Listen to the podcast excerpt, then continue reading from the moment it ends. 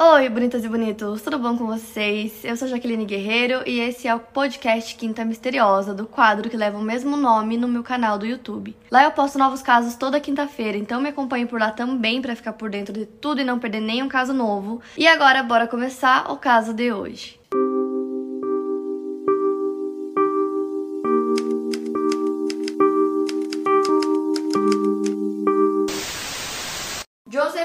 Held nasceu em 18 de julho de 1969 em Ellenville, que é uma vila no condado de Ulster, localizado no estado de Nova York, que tem cerca de 4.032 habitantes, segundo o censo mais recente, que foi em 2019. Seu apelido era Joe e ele é filho de Lee Ann Hausman e Christopher Held. Seus pais eram separados e sua mãe tinha ao todo quatro filhos. Segundo a Beth Churchill, que é a tia do Joe e irmã da mãe dele, quando o Joe tinha 17 anos, que foi quando aconteceu o caso, ele era um adolescente típico dos anos 80. Ele gostava de bandas como Kiss, ACDC, Iron Maiden e gostava de festejar com os amigos em volta de uma fogueira no chalé de esqui abandonado em Mount Catalia, que era um local que eles iam bastante, que ficava nas proximidades de Ellenville. O Joe também era artista, ele gostava de praticar sua arte em qualquer local que ele considerasse como uma tela em branco, como por exemplo capas de álbuns. Até mesmo a mão dos amigos dele se tornavam alvo da arte dele. A tia dele diz que ele não poderia ser considerado um anjo e ela fala disso brincando, mas ela disse que ele era assim, um jovem muito atencioso, ele era um amor, muito inteligente, talentoso e que sempre estava lá quando precisassem dele.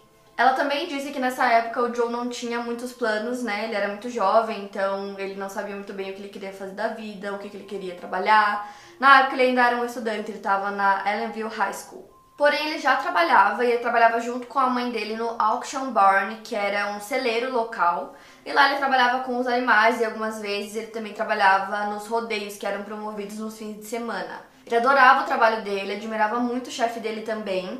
Então, indo direto para o caso, no dia 16 de janeiro de 1987, o Joe saiu com alguns amigos, era uma sexta-feira, e eles foram para aquele chalé que eu falei para vocês que era um chalé abandonado, então o local meio que virou um ponto de encontro de jovens, então eles faziam festas lá, se reuniam, faziam fogueiras, enfim, naquele dia estava tendo uma festa lá e ele foi para lá com alguns amigos. Então ele foi para essa festa no dia 16, né, à noite, então já na madrugada do dia 17, pouco depois da meia-noite, o Joe decide sair com alguns amigos lá do local que eles estavam na festa. Então eram três amigos homens. O primeiro era o John LaForge, ele tinha 21 anos. O segundo, Wade Marks, de 18, e o terceiro, Kelly Diaz, de 16 anos. Então, os quatro saíram da festa juntos. Então, eles saem para fazer um passeio noturno de carro. Esse carro era do John.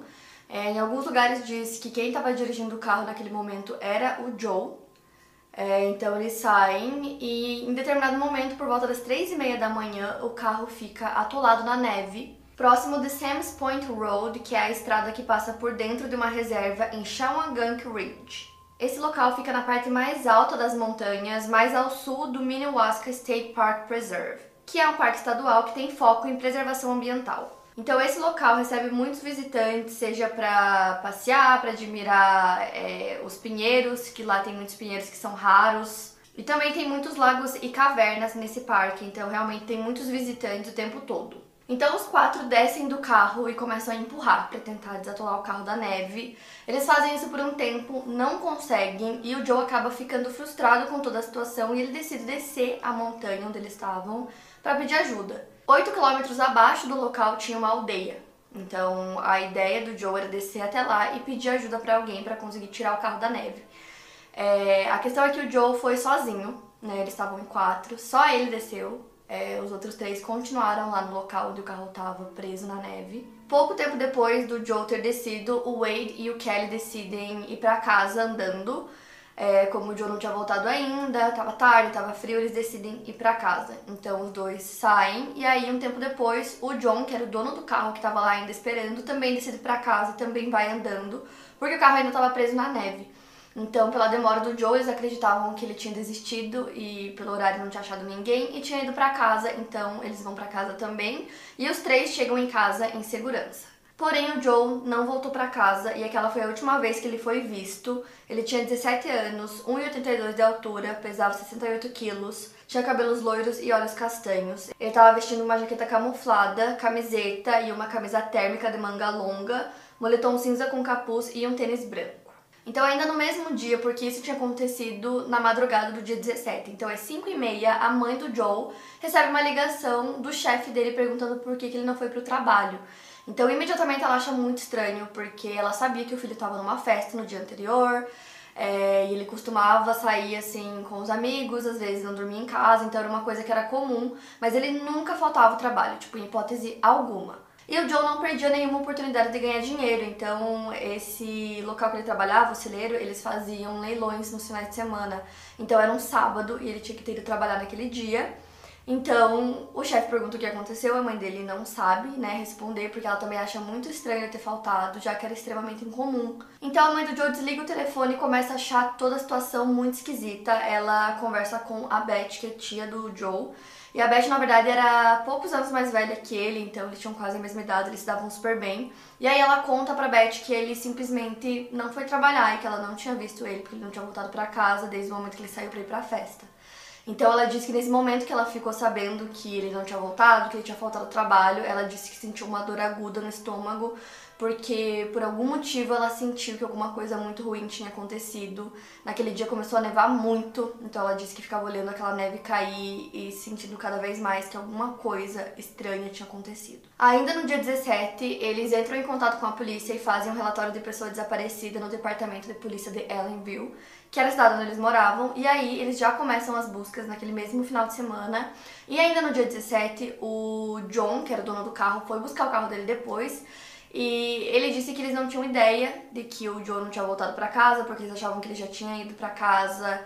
É, ele só ficou sabendo que realmente ele não tinha aparecido depois que ele foi buscar o carro dele e depois começaram as buscas. Então, o departamento da pequena vila que eles moravam logo foi acompanhado pela polícia do estado de Nova York, porque eles decidiram se juntar às buscas, já que o departamento lá de polícia de Ellenville era muito pequenininho. Também se juntaram às buscas guardas florestais, família, amigos. Também usaram helicópteros e cães farejadores que percorreram quilômetros de terra que consistiam em cavernas e fendas muito profundas naquele local, como contei para vocês. E enquanto tudo isso acontecia, estava nevando muito. E mesmo com todos os recursos trabalhando a favor dessa investigação, não tinha nenhuma pista concreta que levasse ao real paradeiro do Joe. Eles simplesmente não encontraram nada. Então é muito importante frisar para vocês o quanto a neve atrapalhou as buscas, porque é, no dia que ele desapareceu, naquela madrugada, já tinha muita neve, o carro ficou emperrado. E aí no dia, mais tarde, no dia 17, quando as buscas começaram, já estava nevando muito. Então naquele final de semana a quantidade de neve era cada vez maior. E como era um parque muito grande que tinha é, cavernas, muitas árvores, muitos pinheiros, estava ficando cada vez mais difícil fazer as buscas por lá, porque tinha tanta neve que simplesmente algumas estradas, alguns locais estavam inacessíveis, não tinha como entrar. O investigador Holy Showmaker, que inclusive ainda é o investigador principal do caso, ele disse que a neve atrapalhou completamente a investigação é, chegou num ponto que era inviável, tanto que eles tiveram que simplesmente parar a busca, porque tinha muita neve. Então foram sete dias é, que a busca parou por conta da neve. Então, sete dias de muita neve caindo, eles não podiam fazer nada, nem os investigadores, nem a família, tipo, não tinham o que fazer. Então, eles recomeçam as buscas na primavera, quando a neve começou a derreter. Então, eles voltam, né, a fazer a investigação. E eles começam a procurar por qualquer tipo de evidência, qualquer coisa que pudesse é, existir, como por exemplo é, uma peça de roupa, alguma coisa do Joe, qualquer coisa, e eles não acham nada. Então é, os investigadores falam que era tudo muito difícil porque não tinha pista alguma, era como se ele tivesse desaparecido no ar. Então a grande questão naquele primeiro momento da investigação era o Joe conseguiu chegar até a aldeia ou não. É, porque isso era muito importante, né? Descobrir se ele tinha conseguido ou não, porque se ele não tivesse conseguido, ele poderia ter ficado lá na floresta, poderia ter acontecido alguma coisa lá. Ou talvez ele chegou, mas aí o que aconteceu depois? E toda a família do Joe era muito próxima, então tava todo mundo devastado, porque ninguém sabia o que tinha acontecido, ninguém sabia onde ele tava, o que tinha acontecido com ele.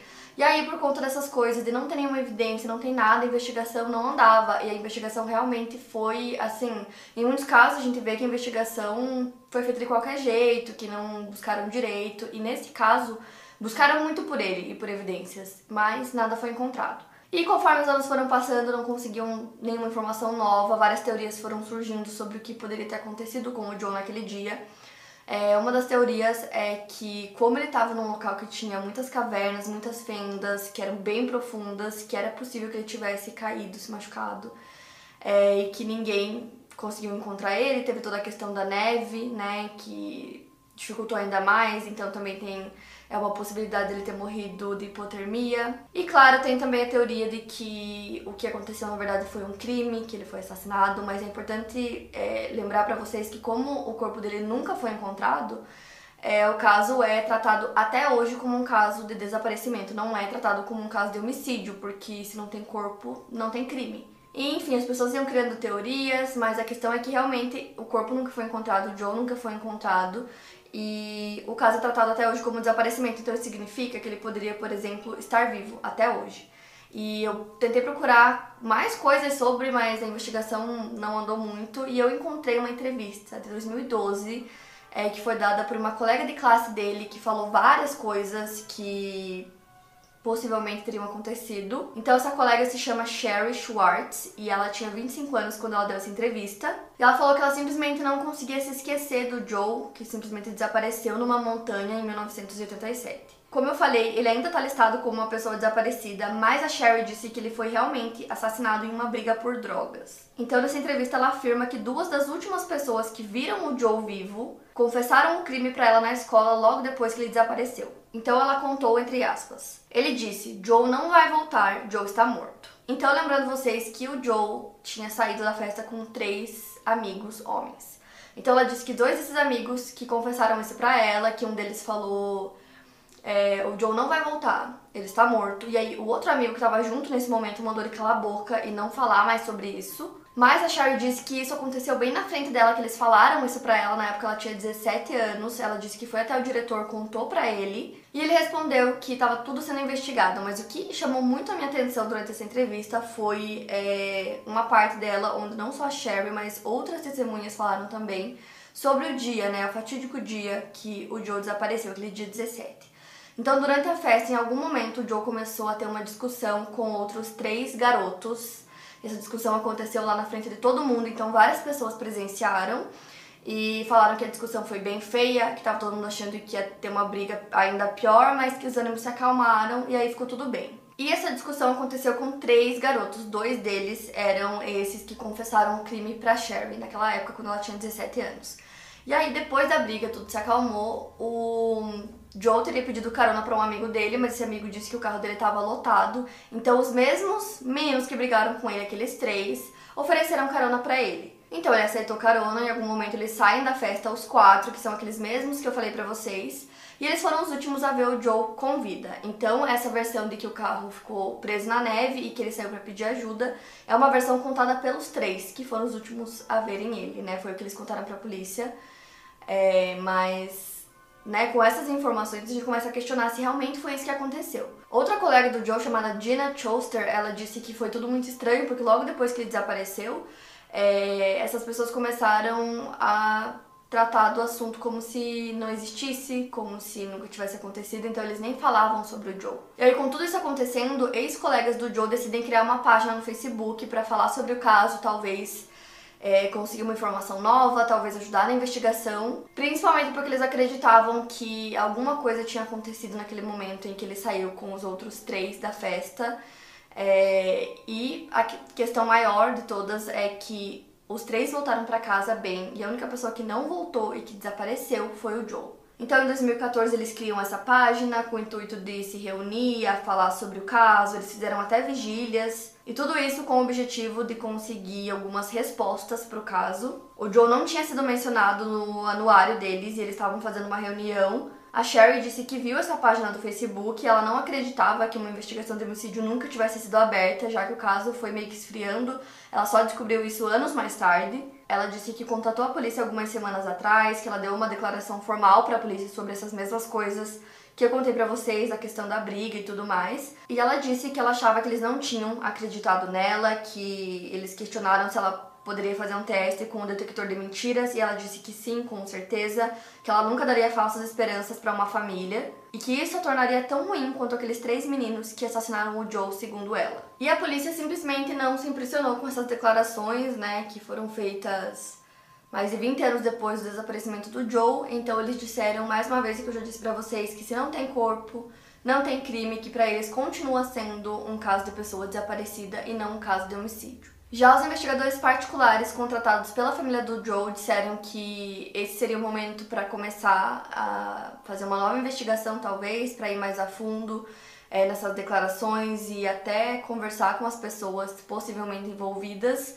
é, e que poderiam ser suspeitos. E eles também disseram que essa teria sido a primeira informação confiável que eles receberam desde que o caso aconteceu, que é muito real, porque foi muito tempo depois, então realmente foi uma informação que fez toda a diferença.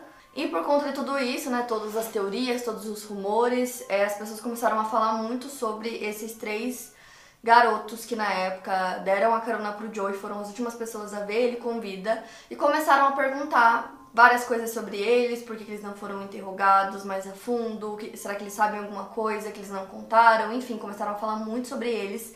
E aí eles decidiram fechar aquela página que eles criaram no Facebook porque tava tendo muitas pessoas comentando lá. E tudo isso porque criaram novos rumores, né? Um deles era que esses três amigos teriam assassinado o Joe por conta de um desentendimento. Outro boato afirma que ele estava desorientado e que ele morreu na floresta ou acidentalmente foi morto e atropelado por um motorista que pegou o corpo e enterrou em outro lugar. Dizem que naquele dia da festa o local estava extremamente lotado e que não investigaram todas as pessoas que estavam lá. Porém, o capitão da polícia Joseph Tripoldo relatou para o New York Times em 2011 que eles conversaram sim com os três amigos. E como eu contei para vocês, a versão que eles deram é que o carro estava preso na neve, que os três saíram depois que o Joe não voltou, que ele tinha ido pedir ajuda. E o capitão da polícia também falou que no início das investigações os três foram consideradas pessoas de interesse que eles forneceram diversas informações para a polícia, mas como não tinha nenhuma evidência de que um crime tinha acontecido, o caso continuou como pessoa desaparecida.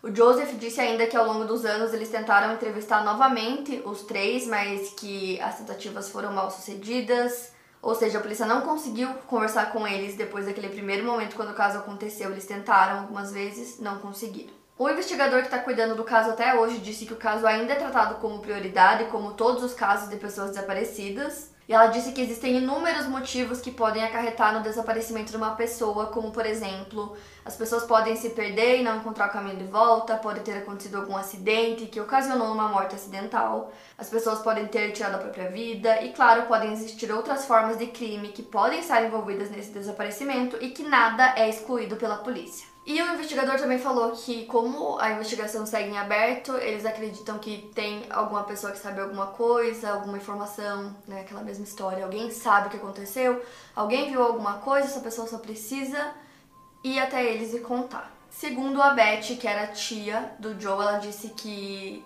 a família não falava muito sobre ele, que era um assunto muito delicado, que deixava todo mundo muito triste. A mãe do Joe, inclusive, faleceu em 2007 e o pai dele faleceu alguns meses depois. Os dois foram vítimas de câncer. E antes da mãe do Joe falecer, ela costumava visitar um gazebo que ficava lá na floresta, em Sam's Point, que foi é, o último local, um dos últimos locais que o Joe esteve, e ela costumava ir muito lá. Esse gazebo foi demolido mas ela pediu que jogassem as cinzas dela naquela área quando ela morresse, e foi o que a família dela fez. A Beth disse que é muito triste o fato da irmã dela ter morrido sem nunca saber o que realmente aconteceu com o Joe, que foram muitos anos sem que nada acontecesse, sem que a investigação andasse, então ela disse que a irmã morreu de coração partido.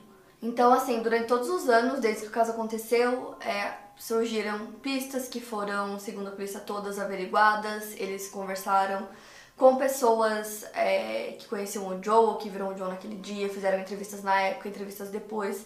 Mas durante toda a investigação, nada foi encontrado. Nenhuma evidência sequer ele realmente desapareceu e não foi, sabe, não ficou nada para trás, nenhuma evidência, nenhuma pista, nada.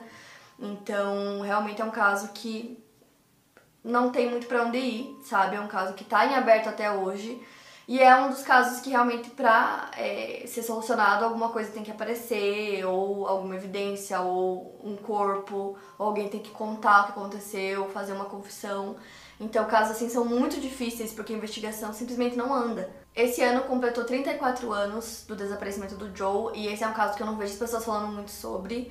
É um caso que eu sinto que é só falando mesmo e divulgando para talvez aparecer alguma coisa, porque é como se ele tivesse simplesmente desaparecido no ar. A investigação ainda está ativa até hoje, mas o caso permanece um mistério e é por isso que acabam criando tantas teorias e rumores, porque simplesmente não tem nada, é um mistério, né, o que aconteceu com ele. Para mais casos, siga o meu podcast. Lembrando que os casos novos saem primeiro lá no meu canal do YouTube. Obrigada por ouvir e até o próximo caso.